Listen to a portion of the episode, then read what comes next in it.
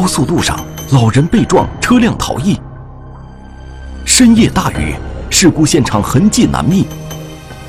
曲折排查，终于发现嫌疑车辆，没有号牌，案件依然迷雾重重。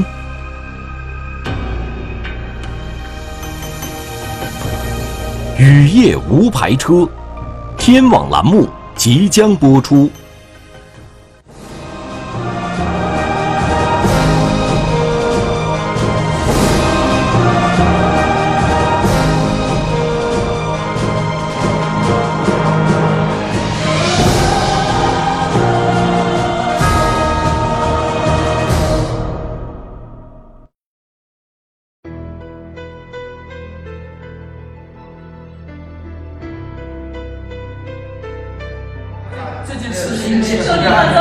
这个心态是这样的，这是应该的，应该的，是应该的，应该，这我们应该做的，应该的，谢谢各位的辛苦，这这是应该做的，应该做的，二零一八年二月二十日，在石城县江西高速交警七支队第七大队办事大厅内，几名群众一见到彭强大队长，就激动地拉住他的手，眼中含泪，称谢不迭，感谢交警部门查明事故真相。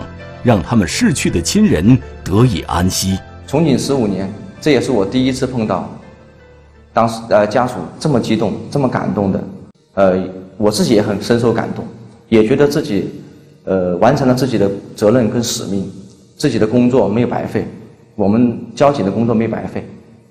当时死者家属来我们大队领取相关文书，情绪非常激动，呃这个场景我也比较少见。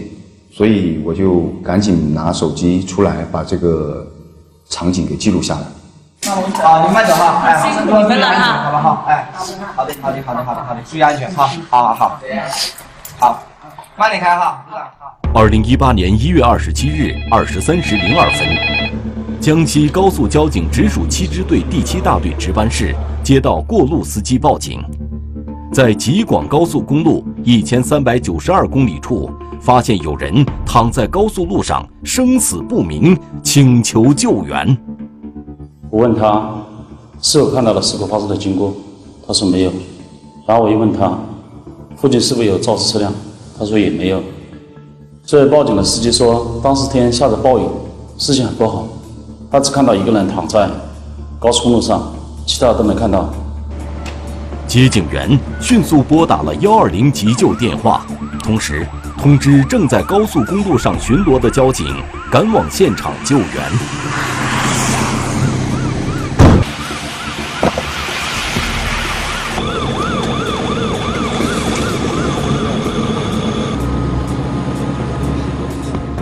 后来我就问巡逻民警：“我说现在是一个什么情况？”现在民警说是一个行人躺在路上的，肇事车辆没有，现场暂时没发现任何那个痕迹物证。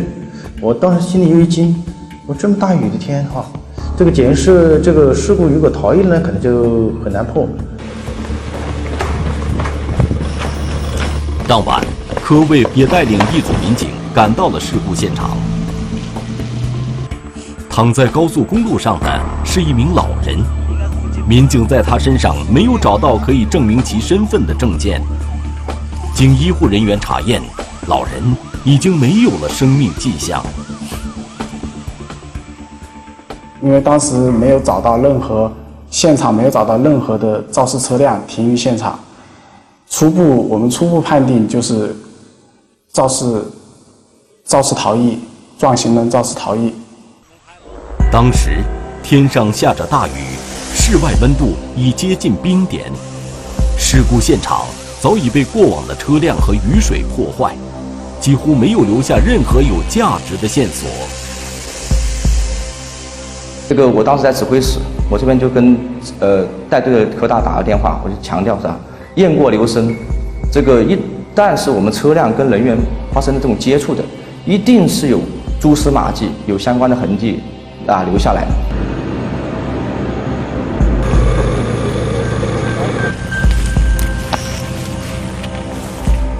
因为当时天气比较暗，我们拿着手电筒，在方在行人方前后方圆一百米的位置进行了地毯式的勘查。一寸一寸的找，一米一米的找。这光是不是这个？咱画图要记住在哪个地点啊？经过一个小时的耐心寻找，民警终于在尸体去车方向五十米外的慢车道内，发现了一块塑料壳碎片。啊，摄摄像摄清楚吧？看清楚吧？这个这个这不要那个很关键的。但是我们不能确定这块碎片就是肇事车辆所留下来的，所以我们决定对附近继续进行进一步的搜索。大概又过了二十分钟左右的时间，我们在应急车道又找到了另外两片车辆所留下来的碎片。然后我继续把这个现场继续扩大那个搜索，呃，可能离这个尸体稍微远的地方哈，就找到了呃零零碎碎的有三个碎片，三个碎片我心里当时有一些惊喜，哎，我说还是还有一点痕迹哈。经过对碎片进行拼接，民警发现这几块碎片不但颜色一致，而且可以完整的拼接起来，凑成车辆后视镜的一部分。但是我们不能断定这个后这这三块碎片到底是大货车还是小轿车的留下来的，也不能确定这个是不是肇事车辆当时撞击所留下来的。我就想想，这个这个路段前几前两天或者这附这几天有没有在这个路段发生其他的交通事故或者遗留下来这个碎片，所以我就立马一又跟大队这个后勤人员哈查一查这个从这个事故系统查一查有没有这近期有没有发生交通事故的碰撞的这个事故这类型的啊。信息反馈，这一路段近期没发生过交通事故，但这也无法断定这些后视镜碎片就是肇事车辆留下的。一月二十八日凌晨两点，民警在大雨中结束了现场的勘查。考虑到夜间视线不好以及大雨影响，重要线索可能会遗漏。民警在天亮雨停之后，又赶到现场，对事发路段进行了二次勘查。由于是大雨的缘故，还有是临近春夜，车流量非常大。第二天清晨，呃，并没有发现更多有用的线索。死者身份不明，肇事车辆线索全无。这场雨夜中的交通肇事逃逸案变得扑朔迷离。三块碎片能否成为破案线索？凭着这三块小小的碎片去寻找肇事车辆非常困难，就无从下手。卡口照片发现嫌疑车辆，它的右右侧的后视镜是脱落的状态。意外情况，无法锁定嫌疑车辆，因为它没牌，我们无法去搜索这个车子在卡口的信息。雨夜无牌车，天网栏目正在播出。事故发生后的第二天，江西高速交警七支队第七大队启动了逃逸事故预案，成立了幺二七事故专案组，全力侦破此案。当前，专案组手里仅有在事故现场发现的三块后视镜碎片，而且还无法确认这些碎片是否与本案有关。当时我想的就是凭着这三块小小的碎片去寻找肇事车辆，非常困难，就无从下手。于是，专案组派出两路民警分头行动，一路民警调集查看离事故现场较近的顾村、宁都、石城等高速收费站和卡口的监控照片，从中寻找线索。呃，你们这处辖区有没有这个报失踪的人口？另外一路民警联系当地派出所，走访事故现场周边村镇，以确认被撞老人的身份。我们联系周边的派出所，询问有没有失踪人口。当这个联系宁都县顾村派出所的时候，那边反馈给我们说，他那边有一位报这个走失的老人。走失的老人是顾村八十五岁的村民杨某银，患有轻微阿尔茨海默症。一月二十七号上午，他从村里走失，已经一天一夜未见人影。专案组民警马上与走失老人的女儿取得联系。告诉他在这个高速公路上我们发生了一起这种撞行人的事故，在电话里头，报案人就情绪比较激动，当时就哭了。后面我们通过这个带他到殡仪馆认尸，确认了死者就是他们的父亲。我们心情还是挺沉重的，当时又马上快过年了，我们也想给这个死者的家属一个安慰。在确认死者身份的同时，警方也对从事故现场找到的碎片进行着细致的研究。这三块碎片不但可拼接，而且还有其他痕迹。民警在其中一块碎片上发现了北京现代的标志。民警带着这些碎片走访了当地的汽车修理厂，经专业技术人员辨认，这些碎片的确来自轿车的右后视镜底座和底座外壳。车型应为2016款北京现代轿车。目前，虽然还不能确定这些碎片来自肇事车辆，但办案民警不会放过任何一个线索。他们通过视频监控和卡口照片，对当晚从事发路段经过的所有现代牌轿车展开了重点排查。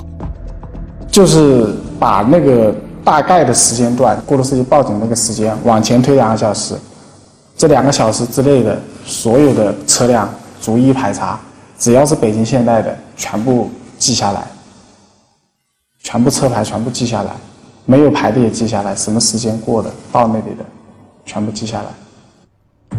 距离事故现场去车方向十一公里是上黄隧道交通卡口，在这个卡口拍到的照片中。一辆白色现代轿车引起了民警。你看一下，这正好有辆白色名图，是它那个这个帽子也被撞过，好像。对对对，跟现场的痕迹可能是很符合的。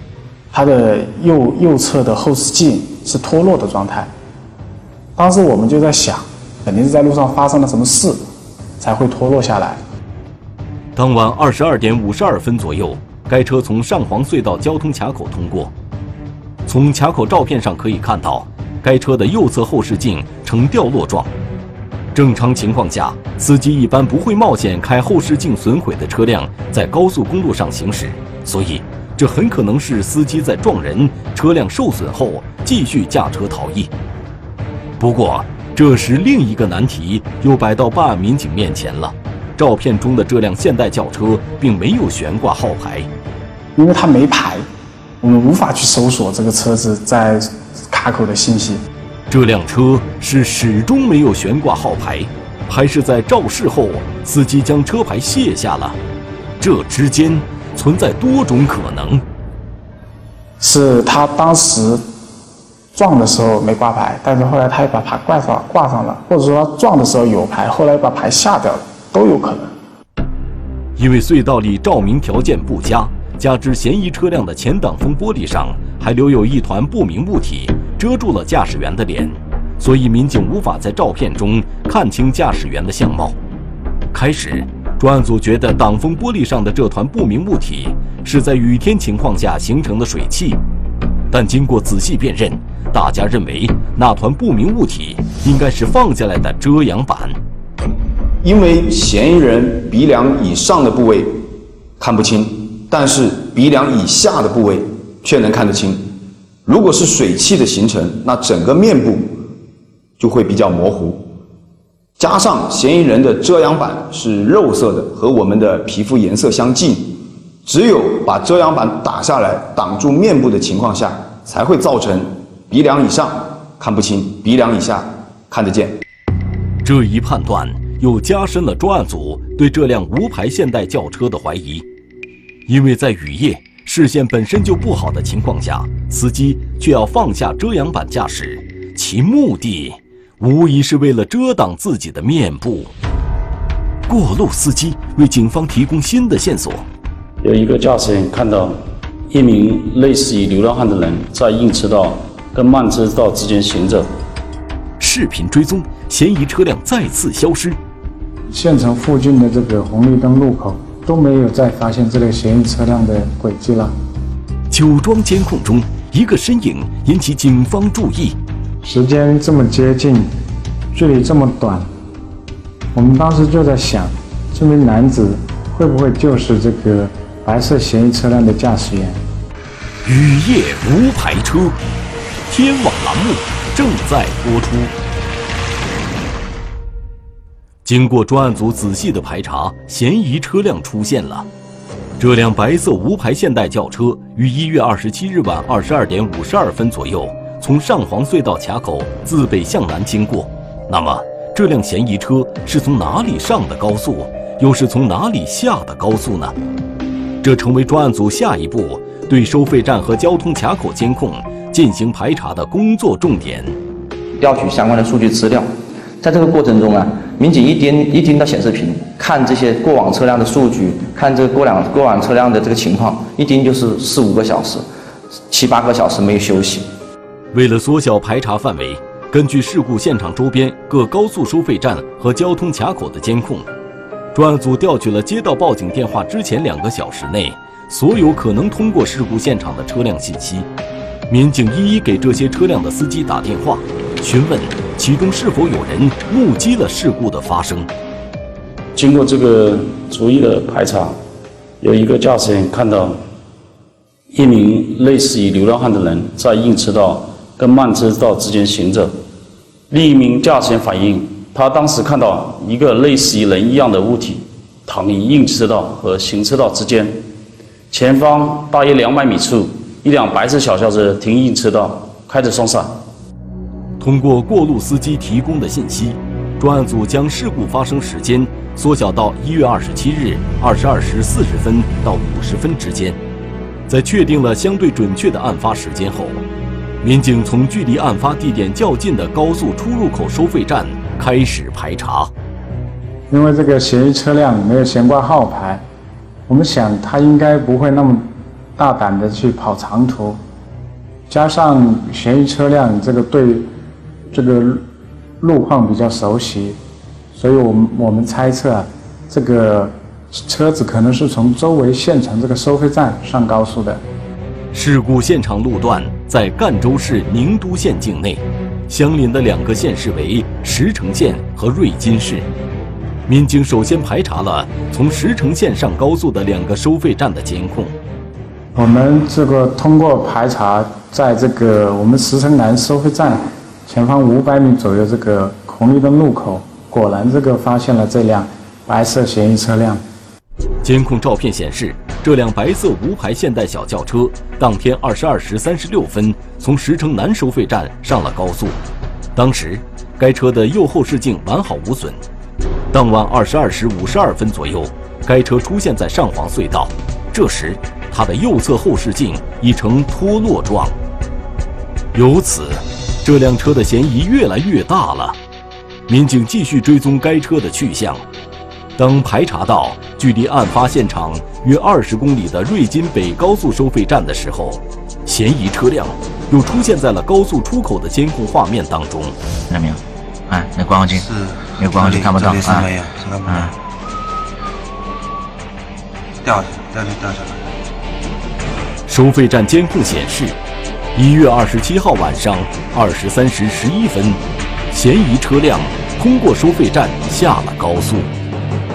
因为他从那个瑞金北下了高速，随后我们呃沿线调取了那个下高速之后的沿线卡口。其实他那个一些那个公安公安卡口的话，由于停电的原因，很多情况下是没调取到的。我我们也调取了那个一些民用的卡口。像加油站、超市，然后一路追踪了几个民用的卡口，因为路况比较复杂，后来就没有没有更进一步的发现这它的去处。由于嫌疑车辆右侧后视镜在事故中受损，那么肇事司机有没有可能在瑞金市区对车辆受损的部位进行维修呢？嫌疑车辆在监控中最终消失的位置是七彩大道往东方向，于是。专案组民警对这周边的汽修厂进行了走访，寻找线索。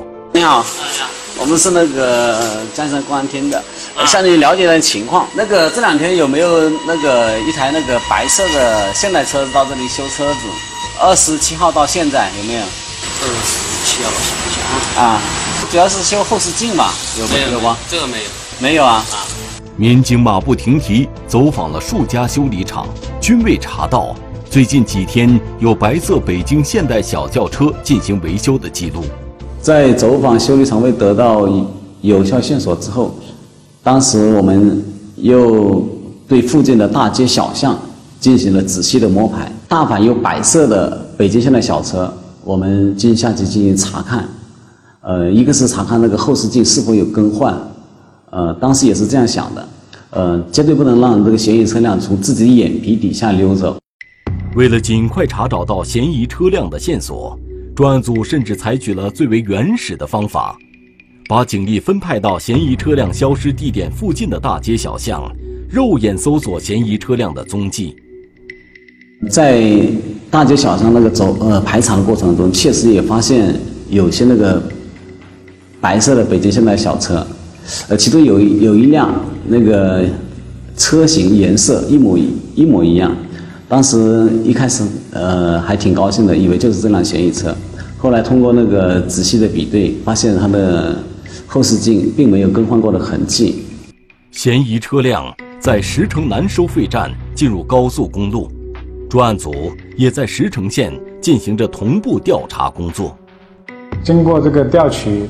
石城县公安局卡口和红绿灯的录像，发现这辆白色嫌疑车出现在县城三个红绿灯路口中。我们再进一步去想了解这个白色车子的其他轨迹，发现就是附近县城附近的这个红绿灯路口都没都没有再发现这类嫌疑车辆的轨迹了。同在瑞金市的做法一样。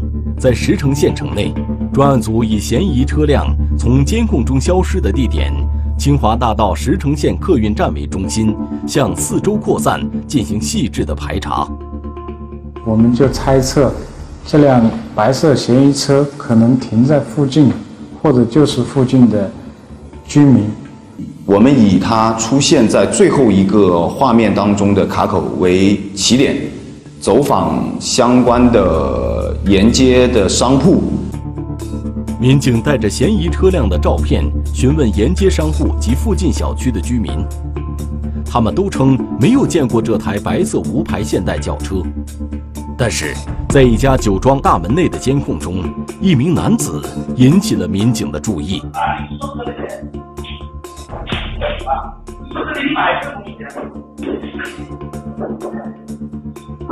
酒庄的位置在这里，从酒庄这里，我们通过调取这个酒庄监控，这里出了一个人，嗯，大约一分钟左右，嫌疑车辆就在这里出现了，然后就右转。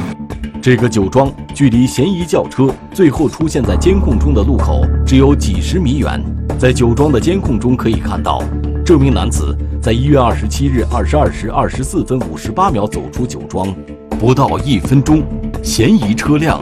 就出现在了红绿灯路口，这仅仅是巧合吗？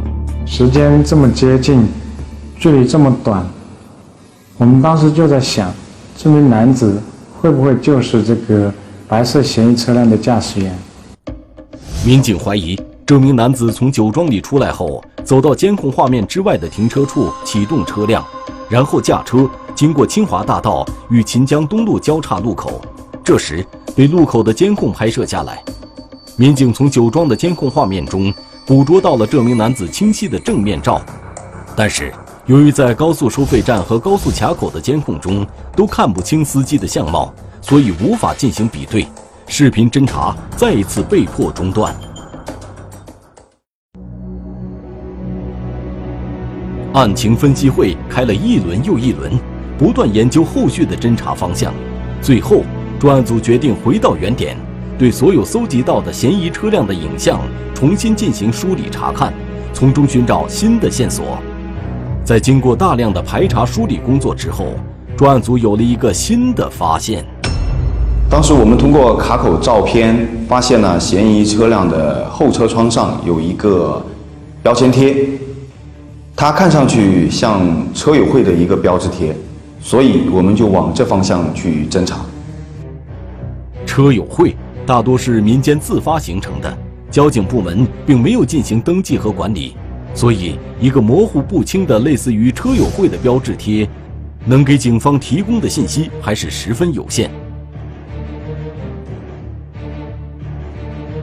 这时通过分析研判另一条有关嫌疑车辆的信息被专案组捕捉到了。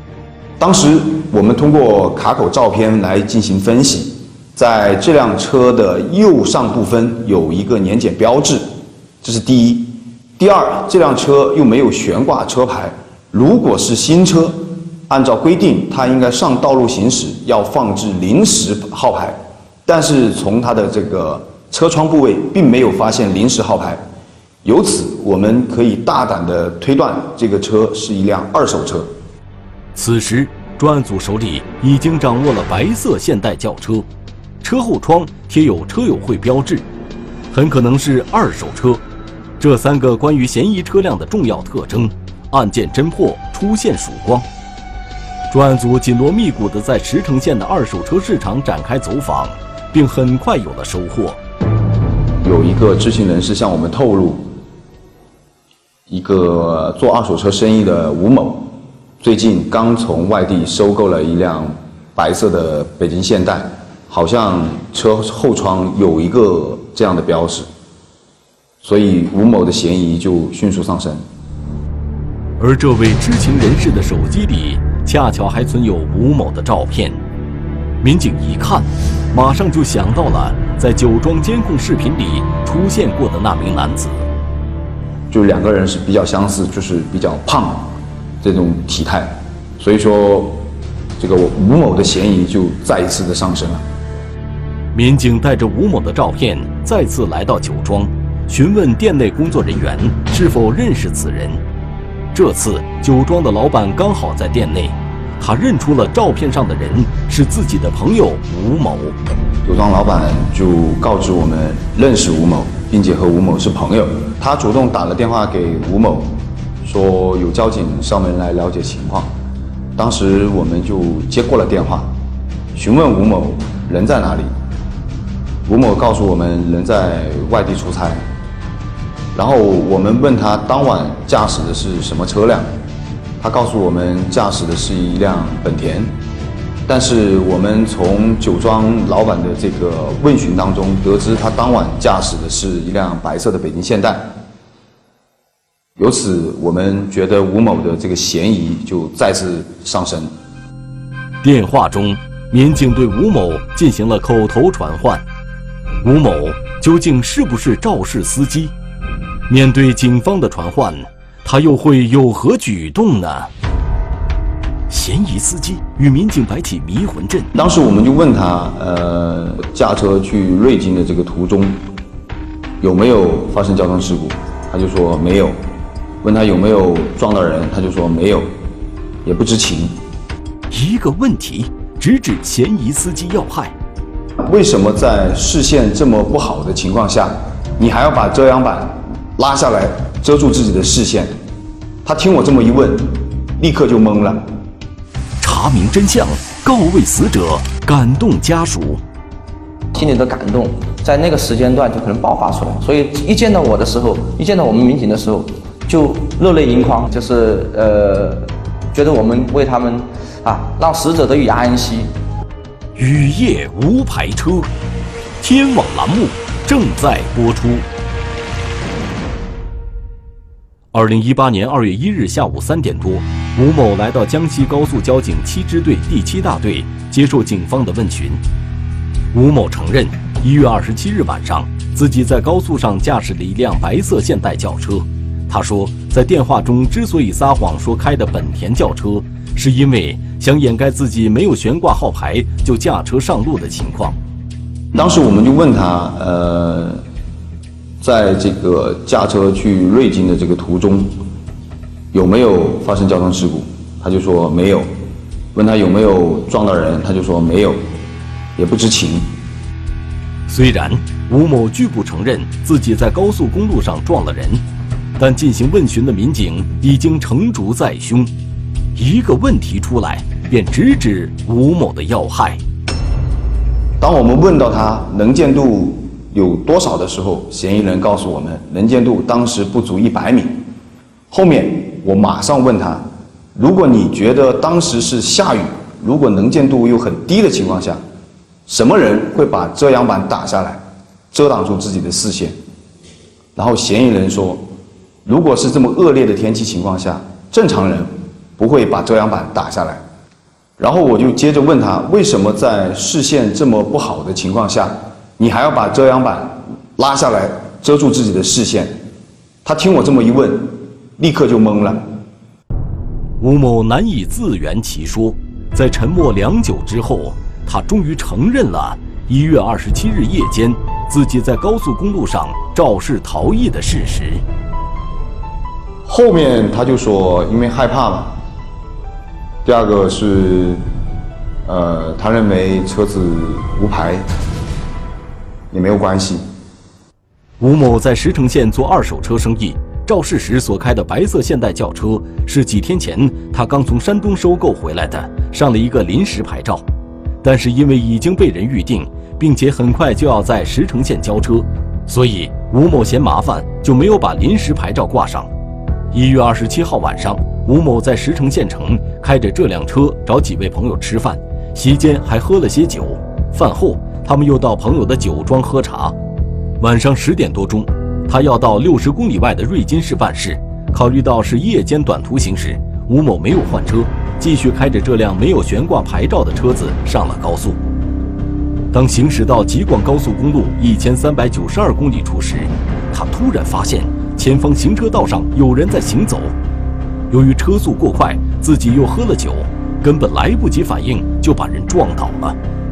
车辆滑行出去二百米后，才停在了应急车道上。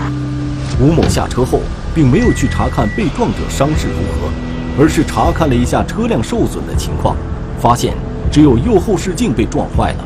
他想，在大雨的夜晚，车辆没有悬挂牌照，损伤又不严重，便抱着侥幸的心理驾车逃离了现场。呃，事故发生之后，迅速的下高速，下高速之后，立马联系这个赣州那边发了一个后后视镜到瑞金当地。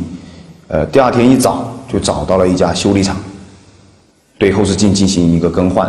更换过后视镜后，一月二十八号下午，吴某驾车从国道返回石城县，之后他联系了买家，将车交给了对方。当时我们电话通知买主，把车开到我们大队来进行调查。在电话里，买主还不知道这个车发生了交通事故。吴某交代，换下来的破损的后视镜仍放在修理厂里。民警找到修理厂，将破损的后视镜取回。在买家把白色现代轿车开到交通队后，经过痕迹比对，警方确认撞死杨某银老人的正是该车。至此。幺二七致人死亡交通肇事逃逸案成功告破。获知这个消息，老人的家属百感交集。当事人家属就是当时是觉得这个案子可能是破不了，所以当时这个我们查找到这个肇事车辆，查找到当事人了以后，当事人家属家属就很激动，所以他们这种这种心理的落差、心理的感动，在那个时间段就可能爆发出来。所以一见到我的时候，一见到我们民警的时候，就。热泪盈眶，就是呃，觉得我们为他们啊，让死者得以安息。二零一八年五月二十四日，石城县人民法院依法作出判决，被告人吴某犯交通肇事罪，判处有期徒刑三年，缓期三年执行，附带民事赔偿十万元。而村民杨某银在高速公路上行走，也负有部分责任。这个事故发生以后啊，我们把血淋淋的教训跟这个事故的典型的案例。呃，情况跟村委会，包括带村民发放一些相关宣传品。后面死者家属啊，也积极的配合我们，跟呃村里的村民一起宣传这个行人上高速的危险性。自此以后啊，这个村庄这附近行人上高速的情况大大的减少，呃，基本上已经杜绝了这个行人上高速的情况。而针对无牌车上高速行驶的情况，江西省高速公路管理部门也进一步加大管理力度。科技投入逐渐增多，升级了系统设备。现在，没有悬挂号牌的车辆在进入高速时，系统会进行预警，车辆无法进入高速。悬挂临时号牌的车辆，需要收费站工作人员登记了临时号牌之后，方可进入高速公路。中华人民共和国公安部 A 级通缉令：李胜，男，一九九零年十二月十二日出生。户籍地山西省襄垣县古韩镇南麻池巷九号，身份证号码幺四零四二三一九九零幺二幺二零零七六。